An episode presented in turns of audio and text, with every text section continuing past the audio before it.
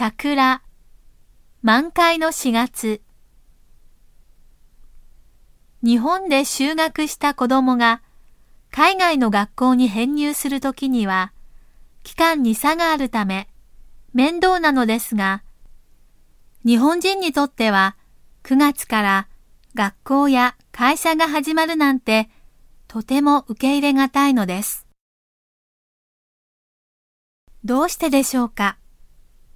それは季節の始めが春夏秋冬と春から始まるからです。夏から始まる一年なんて想像できません。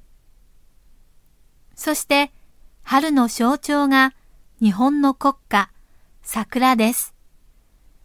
桜の花が咲き乱れる4月、希望に胸を膨らませて学校や会社に入り、新しい生活を始めるのが最適と多くの日本人は心に決まっているのです。